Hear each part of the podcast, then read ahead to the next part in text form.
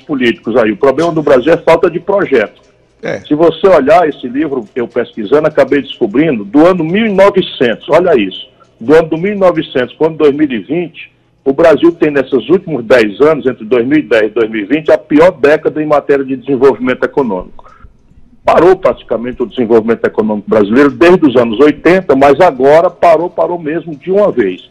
E nós botamos 2 milhões de garotos, né, de bebês por ano no Brasil, precisando de maternidade, precisando de creche, precisando de escola, precisando de emprego e, e de, de, qualificação para o trabalho, e nada disso se oferece ao conjunto da sociedade brasileira. E nós estamos apartando o povo brasileiro entre uma elite muito rica, muito poderosa.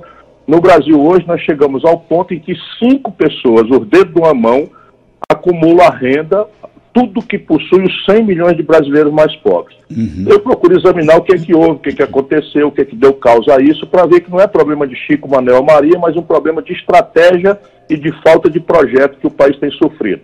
A partir desse diagnóstico, eu proponho um debate sobre as soluções. Uhum. E ele é esperançoso, porque as soluções existem. Poucos países do mundo ainda têm margem para, por exemplo, é, olhar o emprego do modo do século XIX por exemplo, uma reforma agrária bem feita, que vem acompanhada de crédito, de assistência técnica, de acesso a mercado, de associação dos pequenos para acessar grandes redes de comercialização no comércio exterior, ninguém mais no mundo tem. O Brasil tem essa possibilidade monstruosa.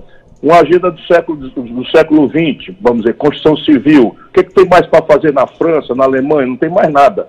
No Brasil, você tem a metade das famílias brasileiras não tem saneamento básico. 14 milhões de famílias não têm uma moradia decente para viver. Só para você ter um exemplo claro, infraestrutura, ferrovia, rodovia, está tudo por fazer no Brasil se a gente tiver a condição não é, de, de, de, planejar essas coisas e ver o efeito disso em emprego. E temos que, ao mesmo tempo, cuidar do emprego do século XXI. Na medida em que chega aí já já o, o, o, a, o, o 5G, a internet, tudo que for trabalho repetido vai ser banido da face da terra vai ser substituído por máquinas, por robôs, por algoritmos, e nós temos que, que produzir e fazer chegar ao povo as novas práticas de vanguarda da produção.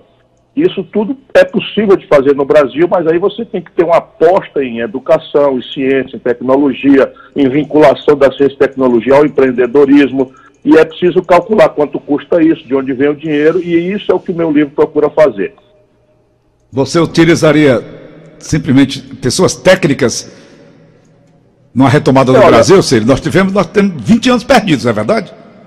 É verdade, mas não é por essa razão. É hum. natural hum. que quem conduz a política sejam os políticos treinados hum. para isso, porque hum. a decisão técnica ela tem que ser preparada por, por, por equipes técnicas. Hum. Esse é o grande problema do Brasil, é a falta de vinculação hum. entre a academia, o mundo técnico e a decisão política. Então, veja, é, é, se você tem na presidência da República alguém que em cima de fatos muito graves, ele decide em cima de instinto ou imitando o outro, como está acontecendo no Bolsonaro na questão da epidemia, da pandemia, hum. imitando o Trump, hum. se o Trump errou lá, o erro aqui é igual. E aí nós estamos vendo, hoje o epicentro da pandemia do mundo é o Brasil.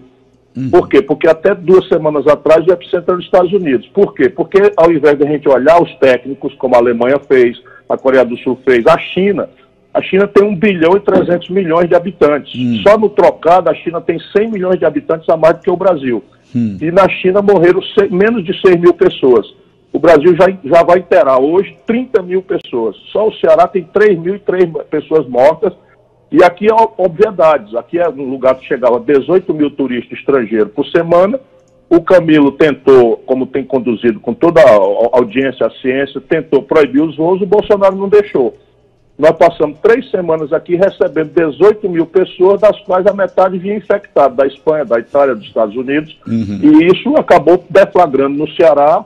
É, enfim, felizmente nós somos o primeiro estado também que já está diminuindo a velocidade de contágio e a curva aqui começou a diminuir pela, pela, é o primeiro estado do Brasil. Quem resolveu isso? A ciência. Por quê? Porque na, na, na briga você tem o comerciante naturalmente que abre o comércio né? o Beach Park quer abrir para os turistas.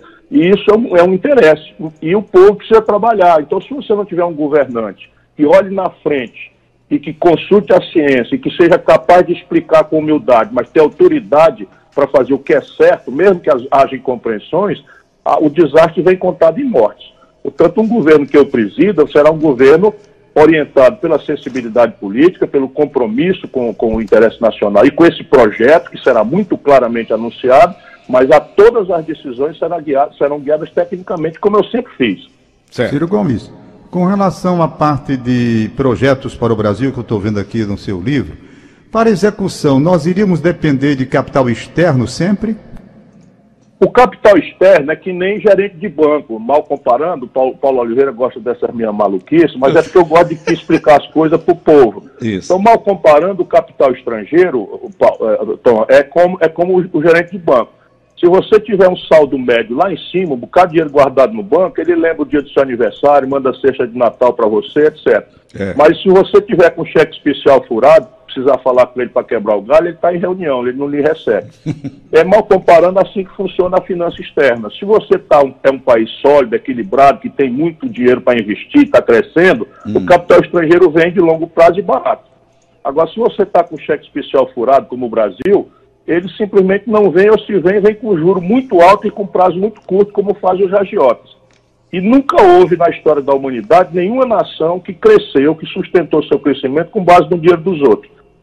Então a gente precisa construir a nossa própria poupança nacional e isso se explica no livro, como é que a gente faz. E através de um sistema previdenciário justo, e não esse, essa perversidade que se fez contra o povo brasileiro, é um sistema tributário justo e não a injustiça que se faz hoje, em que uma pessoa da classe média paga 27,5% de, de imposto de renda na fonte, ou, o pobre que ganha R$ 2.050, ou classe média baixa que ganha R$ 2.050, paga 15%, e os bancos no Brasil e as empresas que têm lucro não pagam um centavo sobre lucros e dividendos. Só no Brasil isso acontece.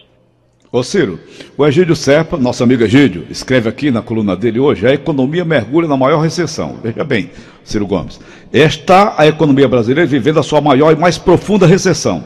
Ela penetrou em um, um, túnel cuja travessia pode durar todo este ano. Por enquanto, não há menor sinal de luz à frente, a escuridão é completa. Rapaz, não tem luz no final do túnel, não, Ciro? Esse é o problema. Nós estamos vivendo com a maior pandemia, só não é maior ainda do que a gripe espanhola que atingiu o Brasil em 1918, atingiu o mundo todo, e no Brasil morreram 84 mil pessoas. Uhum. Mas na marcha que vai, com os erros graves que o Bolsonaro tem cometido, basta que eu lhe diga que faz 15 dias que nós não temos um ministro da saúde titular. Uhum. E o ministro, o ministro interino é um militar que botou 20 militares, nenhum deles com nenhuma experiência em saúde.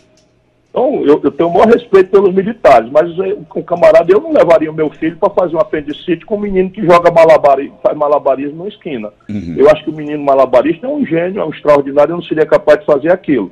Mas não dá para você levar uma pessoa para fazer uma, uma operação de apendicite. Mal comparando de novo, é o que está acontecendo com o Brasil. Então, do jeito que vai, os cientistas já estão projetando entre 85 e 125 mil mortes daqui para o fim de agosto. Então, você tem uma crise sem precedentes na saúde, uma crise econômica que vem de, de um fato. Qual é o fato? Que tem que ser previsto e o mundo inteiro está previsto. Só tem um jeito de enfrentar essa doença assassina: é o isolamento social.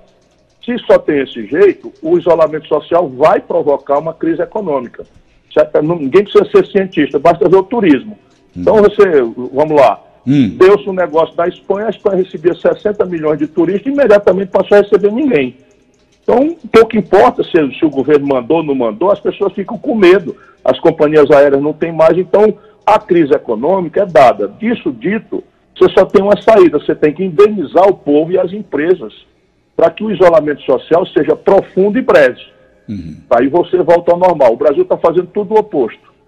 Nós estamos com um isolamento meia bomba, porque governadores fazem, o presidente diz que não é para fazer, outro governador não faz, outro governador faz meia bomba, e o resultado é que a curva no Brasil vai demorar mais. Então, em vez de a gente fazer um isolamento social grave, severo e indenizar isso, a gente ali em 15 dias poderia ter saído, como saiu, por exemplo, a Nova Zelândia, como a China saiu em um mês, no Brasil nós vamos demorar quatro meses, cinco meses por conta dessa coisa. E aí vem a tragédia. Não fizeram nem até hoje, Paulo. Hum. Bom, não, até hoje, o crédito que foi oferecido pelo Congresso Nacional e que depois o Bolsonaro descaracterizou, até hoje não está regulamentado. Então, quando a, quando a pandemia começou, nós tínhamos 5 milhões e 500 mil empresas, especialmente pequenas e médias empresas, e microempresas e, e, e, e empreendedores individuais, 5 milhões e 500 mil já estavam com o nome sujo no Serasa, ou seja, na antessala de quebrar. Quando veio a, a, pandemia, a coisa piorou muito. E até hoje, nós estamos quase com 75 dias, 76 dias hoje do primeiro caso no Brasil, até hoje o crédito não saiu. Tá bom. Ô Ciro, nós estamos na contramão então da história? Na contramão completa. Olha o cenário que se desenha para o Brasil, até eu que sou um inveterado otimista, uhum. é um cenário muito grave, muito preocupante, porque o problema de saúde é grave, o problema econômico é gravíssimo, vai, nós vamos cair a economia entre 6% e 10%, Deus é quem sabe nesse momento, porque nem os estudos estão sendo feitos direito, e nós temos um governo que dia sim o outro também cria uma confusão. Abre um azar com o Supremo Tribunal Federal, cria uma crise diplomática com a China, abre um azar com o ministro da Saúde, outro ministro da Saúde confusão, outro ministro da Justiça confusão, e tome fake news, e tome filho, filho bandido. É, olha, eu vou dizer, nós vamos precisar rezar muito para poder o Brasil se achar de novo. Meu Deus do céu. Ô, Ciro, você, é, uma pergunta minha mesmo. Pensei antes desse nosso bate-papo, digo, será que o Ciro voltaria para a prefeitura de Fortaleza? Não tem possibilidade não, né, Ciro? Nem o Jânio Quadros. Hein? Olha, eu diria a você que o meu sonho frustrado é a Prefeitura de Fortaleza. É, você fez Graças dois anos. a Deus, eu, o Roberto Cláudio está sendo o maior prefeito da história. Esse é. É, enfim, tem feito um trabalho, isso é a minha opinião, ninguém precisa concordar, mas é, uhum. é uma coisa que eu estou comparando o que está acontecendo pela história de Fortaleza, uhum. que tivemos grandes prefeitos como Juraci, Vicente uhum. Fialho, é, enfim, tivemos grandes prefeitos na, na, na história de Fortaleza. O Roberto é, é, é, o melhor prefeito de todos. Com certeza. Mas eu sonho, sim, eu sonho um dia, quem sabe, hum. nem que seja ser assessor de um grande prefeito aqui. Ô Ciro Gomes, com relação a projetos maiores que não a Prefeitura de Fortaleza, agora mesmo vendo essa questão do livro aí com projeto nacional, o seu sonho de presidência da República? Permanece? Bom, quem já foi candidato três vezes não pode andar mentindo e dizer que não quer. Né?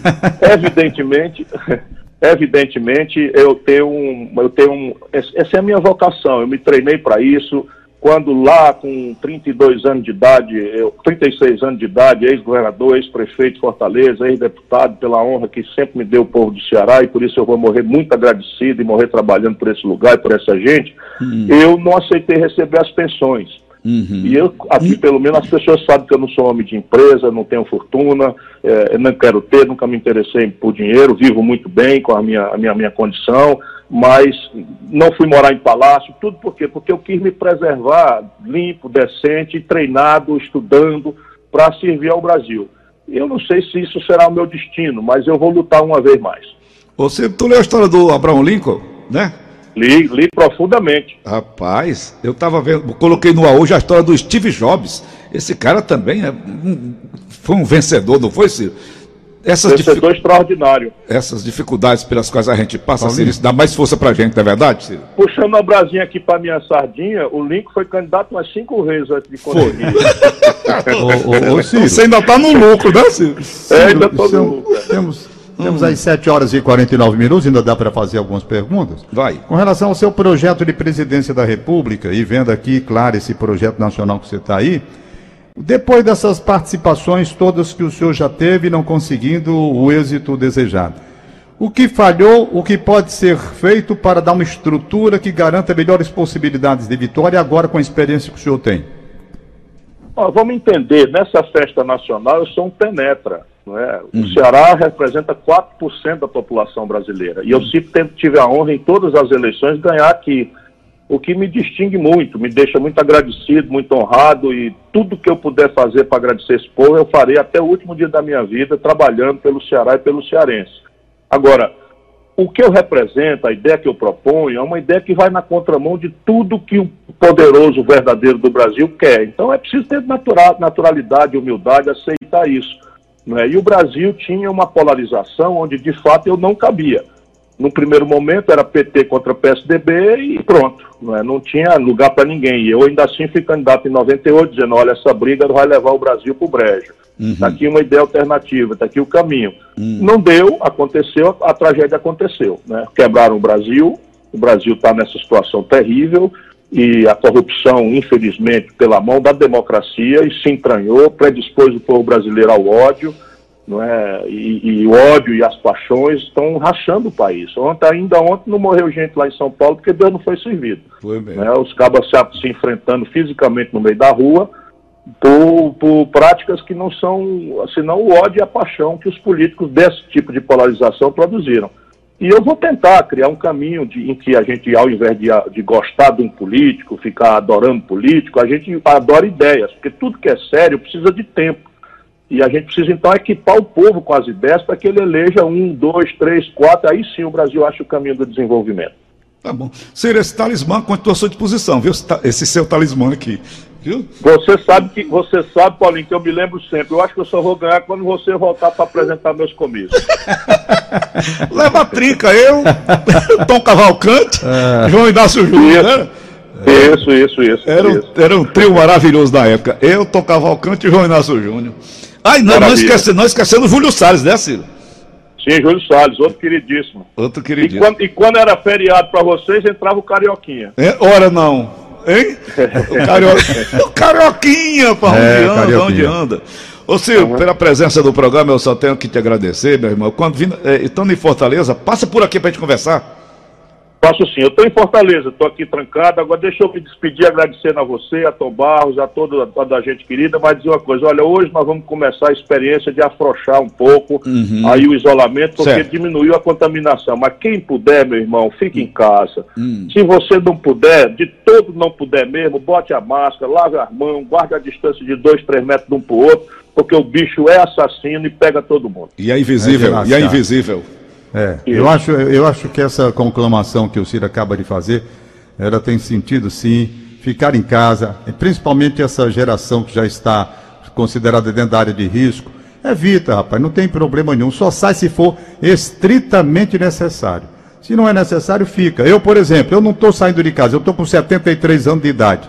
Não vou sair de casa. Talvez eu seja obrigado a sair agora, esse mês, porque faz é tempo que eu estou tentando aqueles papéis para declaração de imposto de renda e não estou conseguindo na Caixa Econômica Federal através da, da internet. Já tentei, já tem, cansei a mente e não consigo. Talvez eu tenha que ir lá pegar, porque senão, agora eu me lembrei do Ciro Gomes, senão a Receita Federal que leva metade da gente mais alguma coisa, bota é para lascar. Aliás, Ciro, você como presidente da República, com relação à tributação, manteria 27,5%? Não, eu vou mudar a tabela de imposto de renda, vou aumentar a faixa de isenção e vou alargar. Vou diminuir as alíquotas para a classe média e aumentar para os grandão lá de cima.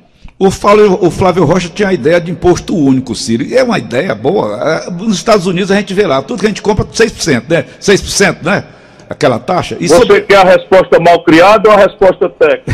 as duas. as duas. As duas, as duas. A, a, resposta mal criada é assim: onde é no mundo que existe imposto único? Não existe, porque, hum. os fatos geradores são vários. Por hum. exemplo, lá nos Estados Unidos tem o imposto sobre o IVA, que é o imposto sobre valor agregado, hum. que é mais ou menos o nosso ICMS. Hum. E esse é o imposto, imposto que é, o fato gerador é, a, é o comércio. Hum. Mas lá tem imposto sobre lucros e dividendos, tem imposto de renda, tem imposto hum. sobre heranças, tem imposto sobre, hum. sobre a propriedade, tem hum. imposto sobre a propriedade de veículos, etc, hum. etc. Uhum. Portanto, a resposta mal criada é essa. Não existe em nenhum lugar do mundo a prática de um imposto único. Certo. O que não quer dizer que precisa ter a parafunda burocrática que tem no Brasil. Ah. Também o livro propõe um sistema tributário muito mais simples. Uhum. Agora, qual é, o, qual é, a, qual é a, a, a, a resposta técnica? A uhum. resposta técnica uhum. é que o imposto único ele é injusto e ineficiente. Uhum. Injusto por quê? Porque se eu não tiver transações, eu tiver um patrimônio de um bilhão de reais uhum. e não fizer transações com ele, eu não pago nada. É. Portanto, você deixa os impostos sobre os patrimônios, as heranças, sem tributação uhum. e tributa só aquele, aquele cidadão assalariado que, tendo o salário, gasta tudinho. É Percebe? Então, essa é a primeira injustiça. A segunda é a ineficiência. Qual é a ineficiência? A lógica do imposto único que o Marco Sintra, é, que influenciou o, o, o Flávio Rocha, hum. é uma tributação sobre as transações financeiras. Hum. Ora, uma transação financeira não é uma coisa fixa hum. como é o seu salário, hum. se você não perder o emprego. A transação financeira, se você fizer um imposto de meio por cento, ela é 100. Se você aumentar esse imposto para 1, ela desce para 80, porque o camarada começa a não pagar mais as coisas com cheque, começa a girar só com dinheiro uhum. para fugir do imposto dentro da lei. Entendeu? Então, se você fizer para substituir todos os impostos, a alíquota tinha que ser uns 25%. Hum. 25% resultado, a transação financeira ia cair para 40% hum. do 100%. Hum. Por quê? Porque eu pago você com cheque à força, você em vez de pagar, na, botar no banco, você endossa o cheque atrás, passa para o outro, o outro endossa e aquele, dinheiro, aquele cheque não vai entrar no banco para nenhuma das pessoas envolvidas na transação pagar o imposto. E isso é por essa razão que nunca funcionou em nenhum lugar do mundo. Tá certo. Ciro, só para a gente matar a saudade, escute só.